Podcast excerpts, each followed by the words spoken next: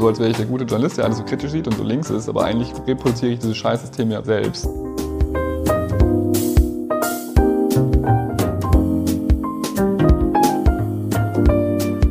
Hallo und herzlich willkommen im Sinneswandel-Podcast. Mein Name ist Marilena Behrens und ich freue mich, euch in der heutigen Episode zu begrüßen.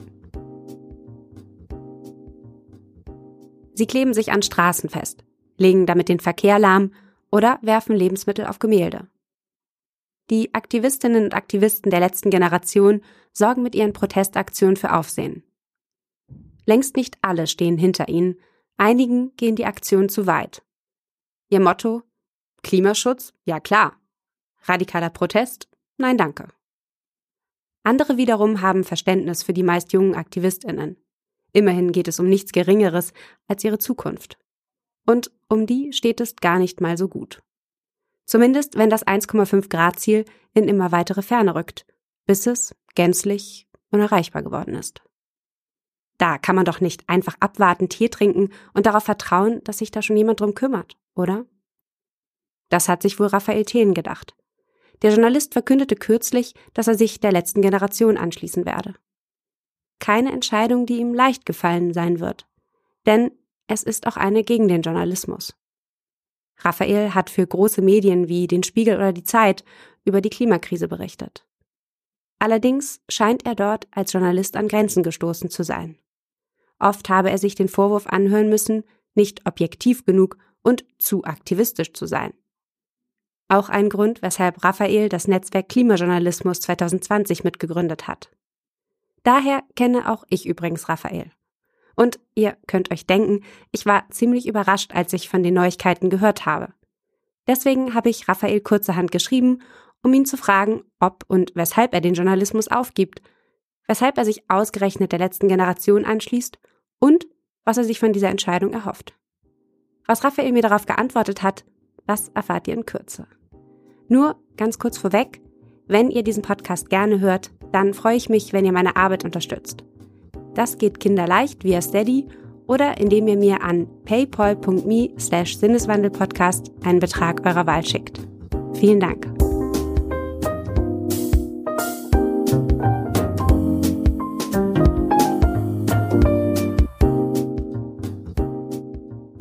Hi Raphael, herzlich willkommen im Podcast. Hi. Ja, du, ähm, ich habe mich ein bisschen auf unser Gespräch vorbereitet und in diesen Vorbereitungen ähm, bin ich auf deinen Wikipedia-Eintrag hm. gekommen und ähm, ich weiß nicht, ob du da schon drauf warst, aber ich musste so ein bisschen schmunzeln, weil in diesem Wikipedia-Eintrag steht drin, Raphael Thelen ist ein deutscher Autor und ehemaliger Journalist. Wirklich? Steht das schon da? Genau. Und dachte, ja, und ich dachte so, wow, so schnell geht das also. Hm. Ähm, jetzt bist du also, also scheinbar offiziell schon kein Journalist mehr. Wenn Wikipedia sagt, ist es offiziell. Würdest du dem, würdest du dem so einfach zustimmen? Ich habe das ja selber, genau, ich habe das ja selber so bekannt gegeben, dass ich nicht mehr Journalist bin. Warum ich kein Journalist mehr sein möchte. Und das heißt, es ist für dich auch wirklich eine Entweder-oder-Entscheidung, ähm, Journalist oder Aktivist.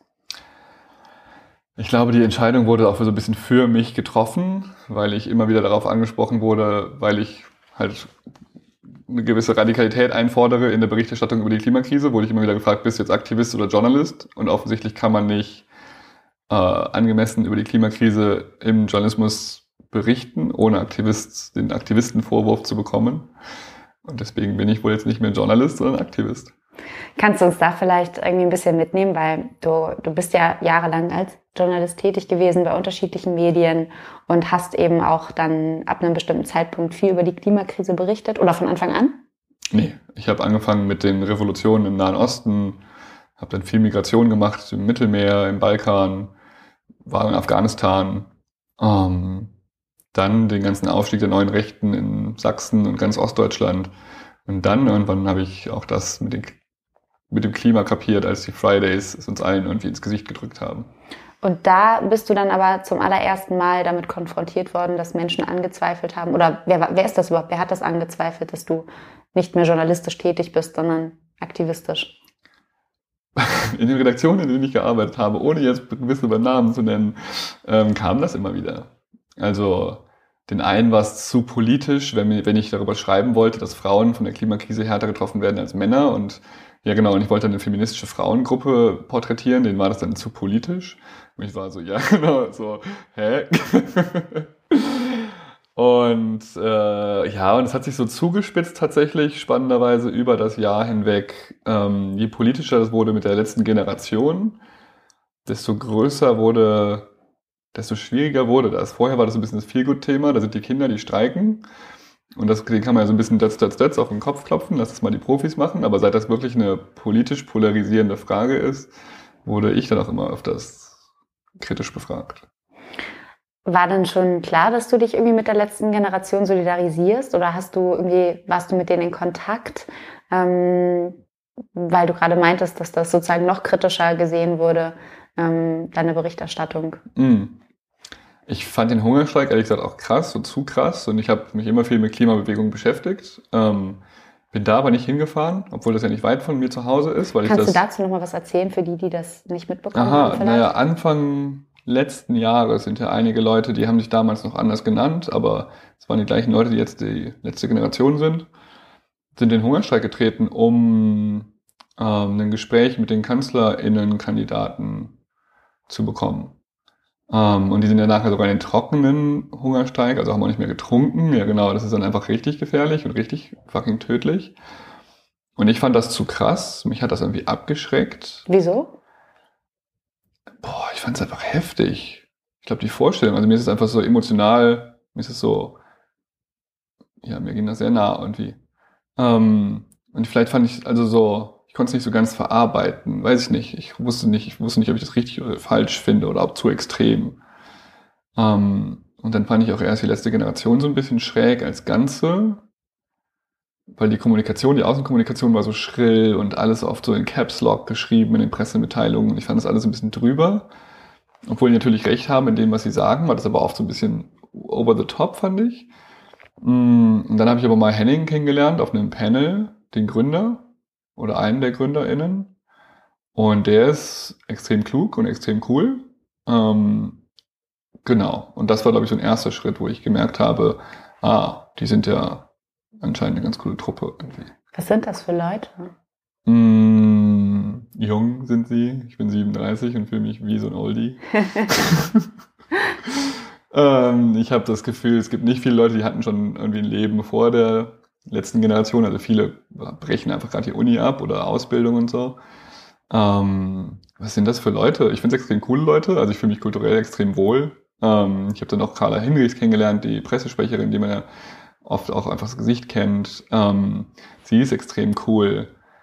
Äh, die haben nichts Verbissenes, wie man es sonst so, man könnte erwarten, dass es so völlige extremistische Spinner sind, so wie die auftreten und auch irgendwie, wie, wie weit die bereit sind zu gehen, könnte man irgendwie erwarten, krass. Und aber so im Gegenteil, die sind ehrlich gesagt sehr angenehm und entspannt. Und heute war ja auch eine Pressekonferenz. Ähm, und da kam auch, auch mal wieder die Frage so, hey, und wie weit seid ihr bereit zu gehen? Und alle und betonen halt immer so, es geht uns um die Demokratie. Wir appellieren an die Demokratie. Ähm, es gibt auch so eine Kultur von emotionaler Sensibilität. Also so ist es wichtig, über Gefühle zu sprechen als ich Henning dann zum ersten Mal später nochmal nach dem Panel getroffen habe, um ihn besser kennenzulernen, meinst du, boah, du siehst aber auch gar nicht so geburnoutet aus. Und dann meinst du so, nee, wir versuchen alle zwei, Wo zwei Nachmittage die Woche frei zu machen, um genau dem ähm, vorzubeugen. Achtsamer Aktivismus. Achtsamer Aktivismus. Aktivismus 2023. ähm, ja, genau. Und das hat mich, fand, also ist schön. Mhm.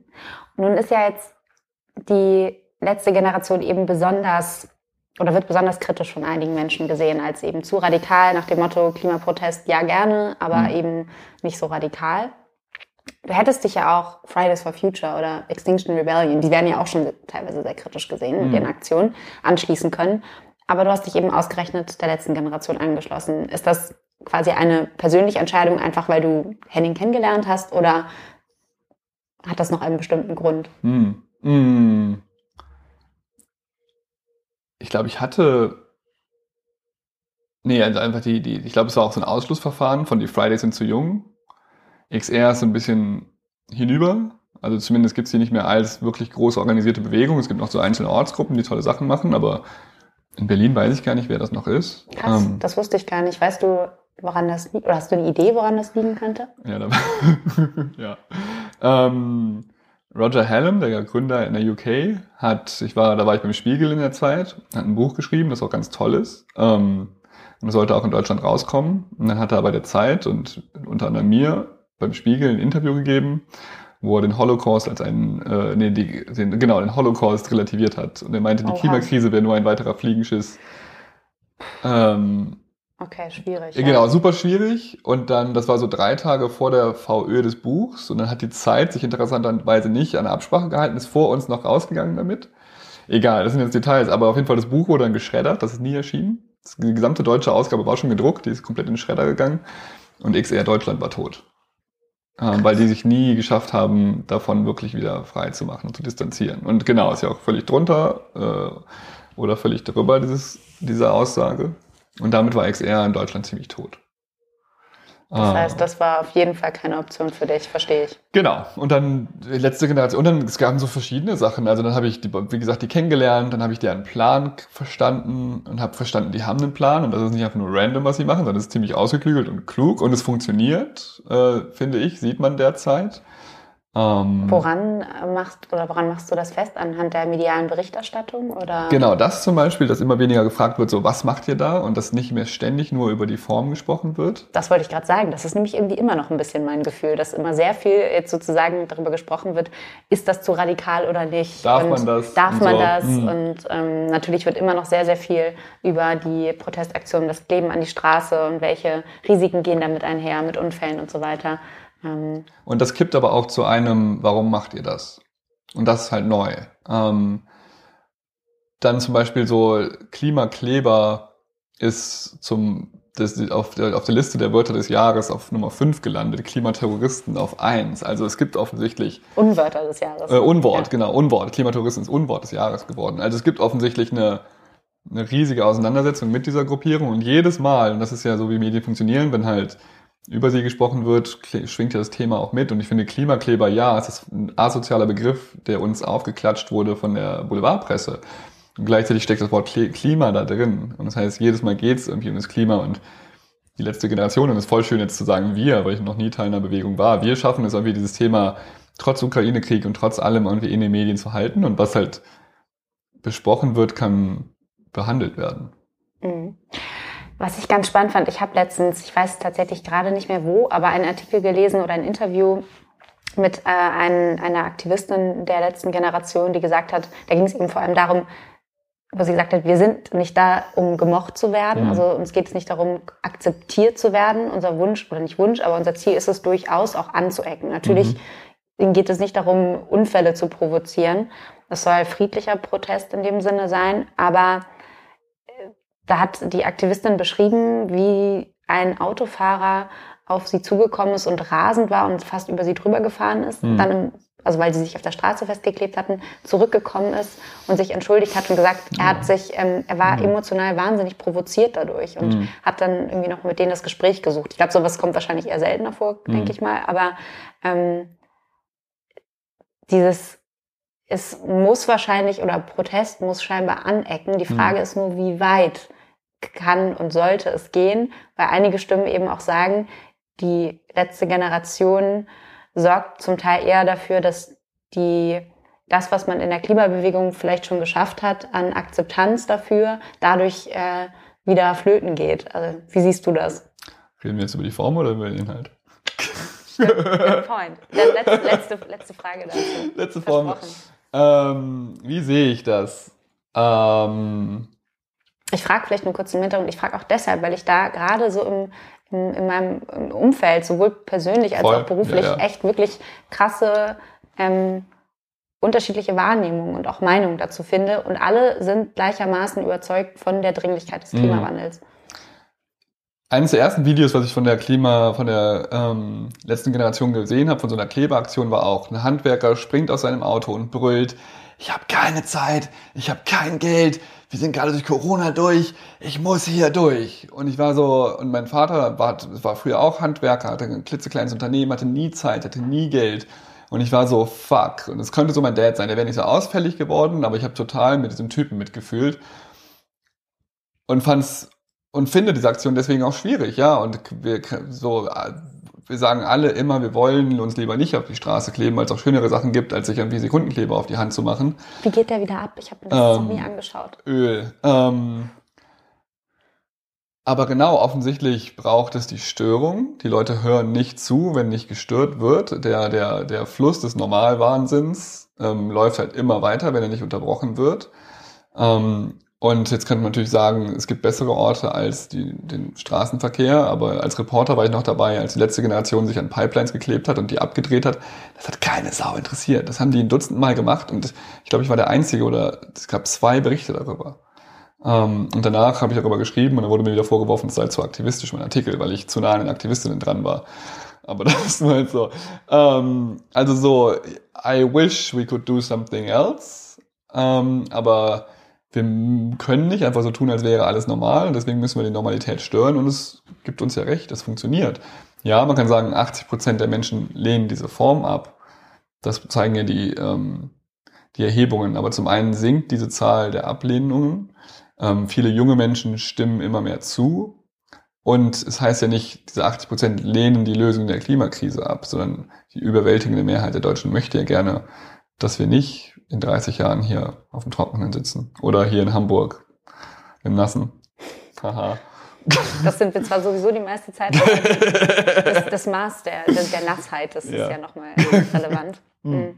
Aber da sind wir, jetzt sind wir wenigstens wieder beim Inhaltlichen. Danke, dass mhm. du trotzdem diese Formfrage ähm, beantwortet hast. Ähm, und zwar, du hast ja vorhin erzählt, dass du, ähm, du, dass du nicht von Anfang an quasi über die Klimakrise Bericht erstattet mhm. hast, sondern vorher bei anderen Themen auch warst, die auch sehr, sehr, sehr, sehr wichtig sind natürlich. Mhm.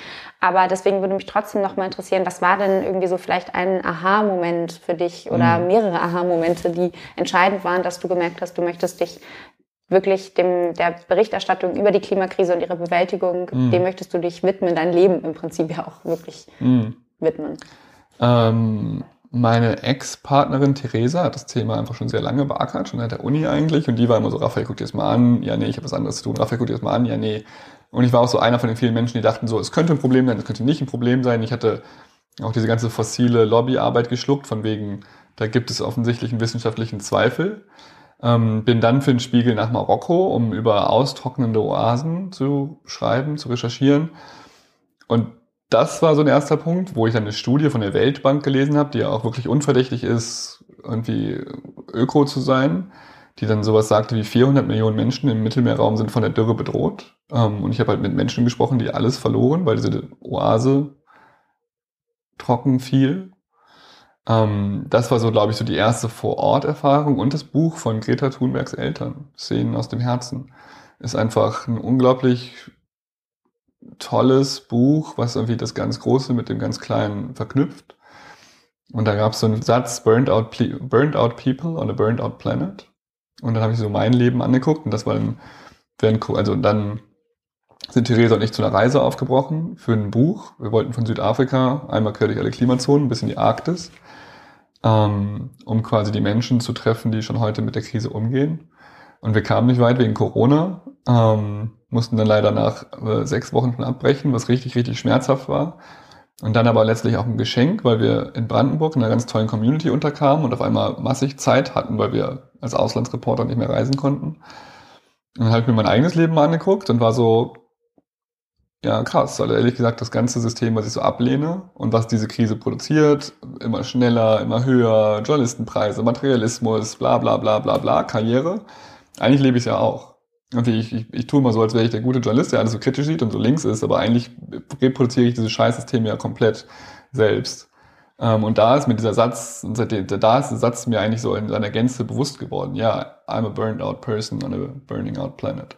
Ich glaube, das war so da, wo es dann auch so persönlich anfing zu kippen. Und manchmal denke ich auch so, diese Entscheidung, jetzt zur letzten Generation zu gehen, hat eigentlich vor zweieinhalb Jahren irgendwann ihren Anfang genommen. Und es fühlt sich jetzt an, fast wie nur noch so ein verspäteter Institutionswechsel.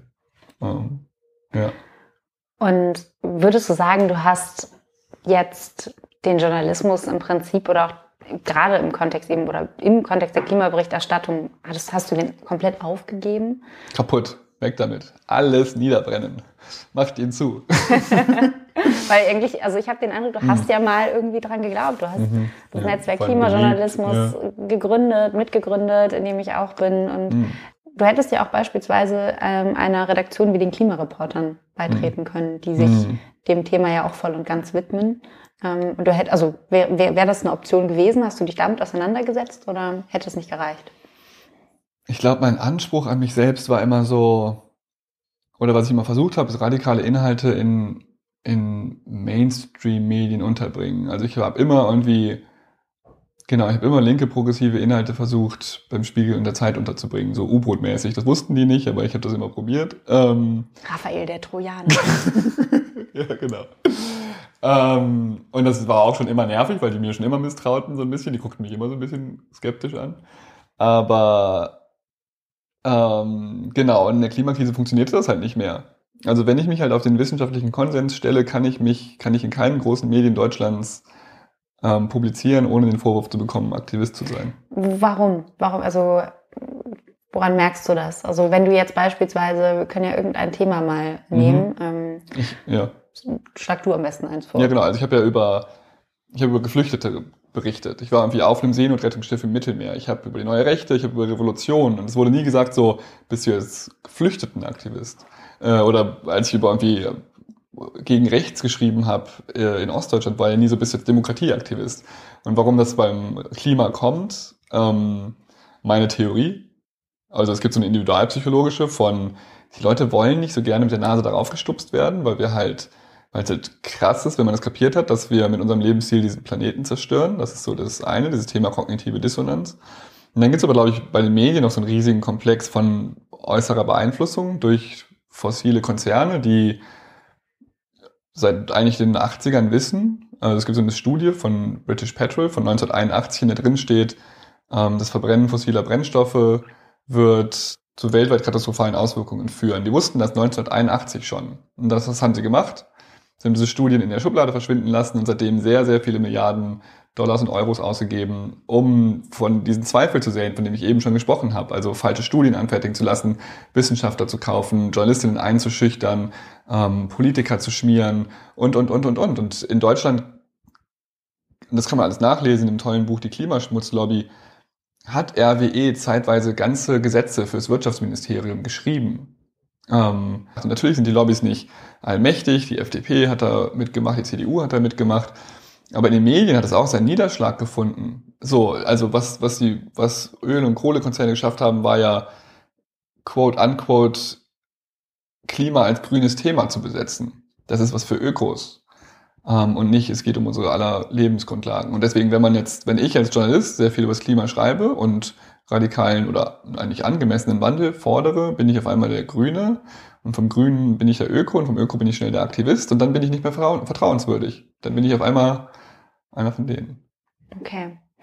Aber nochmal kurz zurück zur Frage. Es war für dich keine Option, einer Redaktion Aha. beizutreten, die sich dem Thema widmet, so dass du so darüber berichten kannst, wie es sich für dich, wie du es für angemessen hältst. Ich glaube, das machen andere voll gut und besser und es gibt ja die Klimareporter und bei der Taz wollte ich dann auch nicht schreiben, weil Preaching to the Choir fand ich irgendwie auch langweilig, immer. Ähm, also das heißt, die Leute, also die genau. Leute zu denen zu schreiben oder für die zu schreiben, die eigentlich sowieso schon überzeugt sind. Genau. Und das, nee, irgendwie, plus es braucht irgendwie was Radikales. Also es braucht was Radikaleres gerade. Wir haben, und genau, du kennst die Zahlen, wir müssten eigentlich dieses Jahrzehnt jedes Jahr um sieben Prozent unsere Emissionen senken, um eine 50-prozentige Chance zu haben, das 1,5 Grad Ziel zu erreichen. Das war jetzt sehr viel Zahlen, aber we need to get shit done. Es muss schnell gehen und das mhm. tut's nicht. Und ich glaube, so die letzte Generation wirft halt wie so ein, wie so ein Schraubenschlüssel in das Getriebe dieser Wahnsinnsmaschine. Äh, und ich glaube, das ist notwendig. Wie waren denn deine Eindrücke? Du warst ja gerade in Lützerath. Mhm. warst du da schon als Teil der letzten Generation? Mhm.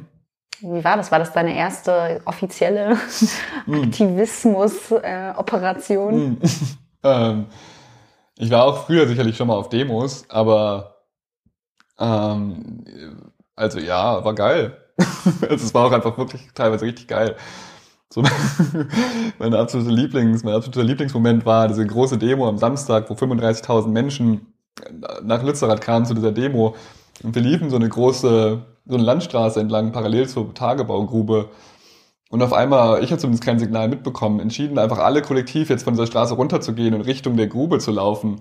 Und da war eine Bühne aufgebaut mit riesigen Boxentürmen. Und aus diesen Boxentürmen kamen gerade Winds of Change von den Scorpions und so irgendwie so mit diesem Lied im Hintergrund trabten wir irgendwie über diese schlammigen Äcker auf die Polizeiketten zu. Und es war so, ja, war schon cool, war richtig gut. Ähm, krieg immer noch Gänsehaut, weil das so, weil so richtig, ja, keine Ahnung, war so eine People's Power Erfahrung, einfach so voll die Erfahrung von kollektiver ja, Selbstermächtigung und, und Macht und Schönheit auch, weil so ganz viel Entschlossenheit da waren. Da waren so ganz junge, also wirklich so Studentinnen habe ich mit denen gesprochen und die waren so ganz überzeugt, so, nee, wir gehen doch jetzt über den Zaun und wir gehen doch jetzt nach Lützerath wieder zurück oder wir holen uns doch jetzt Lützerath zurück, oder? Und da stand so eine Doppelreihe Polizistinnen dazwischen.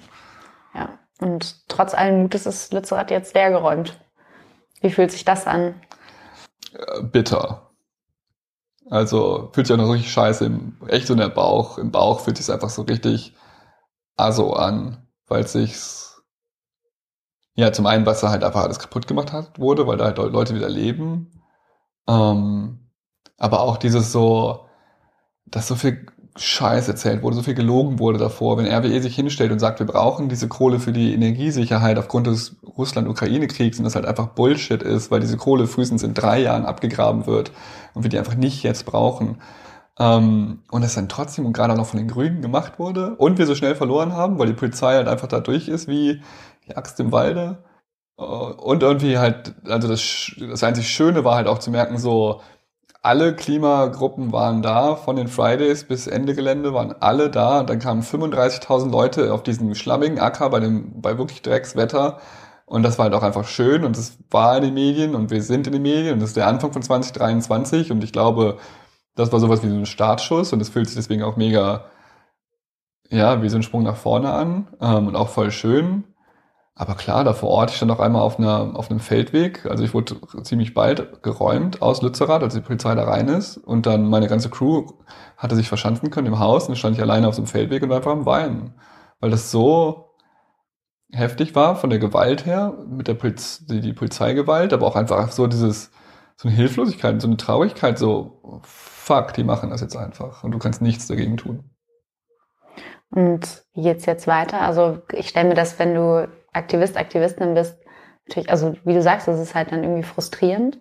Und trotzdem muss man ja irgendwie weitermachen, weil damit ist ja jetzt das Problem nicht gelöst. Also. Hm. Wie geht's weiter?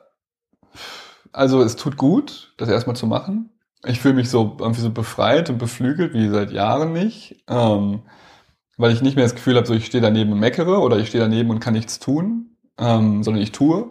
Und das fühlt sich tatsächlich so also so nach, nach Lützerath war es auch fast wie so ein Kater, weil die Zeit in Lützerath war auch so voll, voll viel war auch beflügelnd und danach halt jetzt auch so einen kleinen Crash.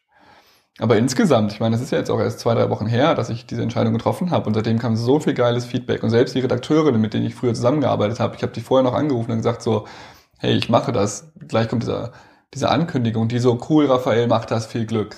Ähm, ja, genau, also voll schön und irgendwie also Leute aus allen möglichen Richtungen schreiben mir und, und sagen so, klasse. Ähm, Meinst du, da werden dir einige folgen? Hoffe ich. Und ich meine, die letzte Generation wächst ja auch. Also so, es kommen ja immer mehr Leute dazu. Ähm, und deswegen, genau, es gibt diese äußere Bestätigung und es gibt aber auch dieses innere, ich bin endlich mal wieder mit mir selbst im Reinen.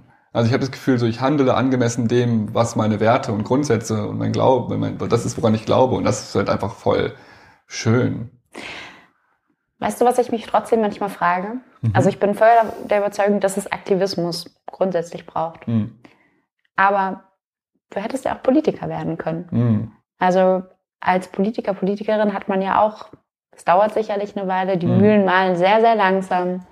Aber man hat ja auch durchaus einiges an Entscheidungsmacht dann ab einem bestimmten Punkt und kann was mitbestimmen. War das für dich eine Option oder hast du dir gedacht, den Weg den spare ich mir.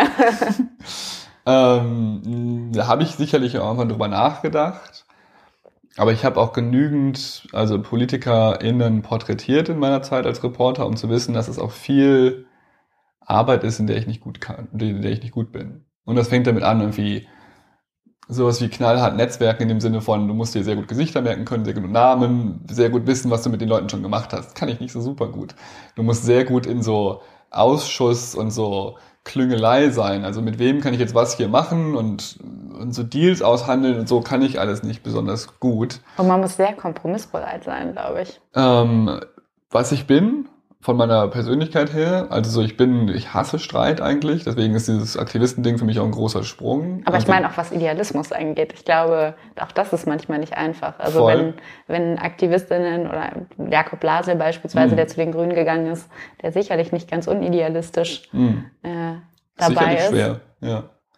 Ähm, also ich glaube, ich fände es cool, aber ich glaube, was ich besser kann, ist kommunizieren. Das mache ich leidenschaftlich. Ähm, Genau, das mache ich leidenschaftlich und deswegen bin ich, glaube ich, als Journalist ganz okay gewesen und kann das jetzt auch weitermachen, irgendwie als Aktivist. Das heißt, ja. du bist quasi das Sprachrohr der letzten Generation oder was hast du eine, hast du da jetzt eine spezielle Aufgabe? Ähm, ich bin, genau, ich helfe in der Kommunikation. Also ich werde wahrscheinlich nicht einer der SprecherInnen. Ähm, aber ich spreche und ich helfe Texte zu schreiben und wir, genau, alles so was mit Sprache und Stories und Außenkommunikation zu tun hat, da helfe ich natürlich überall gerade mit. Okay, und gibt es manchmal Momente, wo du, wo du jetzt, du hast gesagt, du, du hast das Gefühl, diese Entscheidung, diesen Schritt zu gehen, die stand eigentlich schon lange, oder war eigentlich vielleicht schon früher klar, aber jetzt war der Moment, wo du ihn gegangen bist, den Schritt. Hm, zweifelst du trotzdem manchmal noch? Gibt es Momente, wo du denkst, oh, was, wenn ich jetzt nie wieder zurück kann? Mhm. Ich wusste, ich glaube nicht, dass damals schon klar war, dass ich Aktivist werden würde. Das habe ich, glaube ich, wirklich, das ist eine sehr, sehr, das ist noch nicht lange her, dass das mir bewusst wurde, dass es eine Option ist. Ähm, und dann habe ich, genau, ich habe das gut abgewogen und ich habe das Glück, fast nie dann zurückzugucken und irgendwie so, so in meinem Kopf hin und her zu wägen. Also ich habe sehr selten ähm, bedauere ich irgendwas. Und ich denke immer so, it is what it is. Ich habe das jetzt entschieden und jetzt ziehe ich es auch durch. Ähm, und das fühlt sich gerade schön an und deswegen, genau. Ja. Und was sagen so deine, deine Familie und deine Freunde zu dieser Entscheidung? Mm. Ich glaube, meine Mutter macht sich Sorgen irgendwie. Die hat sich natürlich auch ums finanzielle Sorgen gemacht. Sohn, wovon lebst du denn jetzt? Ja, stimmt. Wovon ja. lebst du jetzt? Ähm, vom Bücherschreiben und vom Schreiben und vom ich rede auf Bühnen ähm, über die Klimakrise und äh, von meiner großen Sparsamkeit, dass ich einfach nicht so viel brauche. Ähm, das war bei ihr auf jeden Fall eine große Sorge, aber als sie jetzt kapiert hat, dass das funktioniert und jetzt werde ich ja jetzt passieren so verrückte Sachen wie ich werde in Talkshows eingeladen, was ich ja nie gedacht hätte. Und das finden sie natürlich auch toll, sie ihren Sohnemann vor der Kamera sitzen zu lassen, sitzen zu sehen, auch wenn sie dann sagt so, Sohn, du musst mal mehr essen. Du siehst so dünn aus vor der Kamera. Und so, na gut, wenn das jetzt deine einzige Sorge ist, dann ähm, ist ja alles okay. Okay, also sie stehen hinter dir, das ist doch schön. Genau. Dann hoffe ich jetzt nur noch, dass es im Aktivismus äh, zwar für dich vorangeht, aber du nicht in ein, ein nächstes schneller, besser, mm. höher, weiter mm. äh, in dem Sinne gerätst. Voll. Ich äh, ja, bedanke mich sehr für deine ganz persönlichen Eindrücke und ähm, wünsche dir alles Gute. Dankeschön.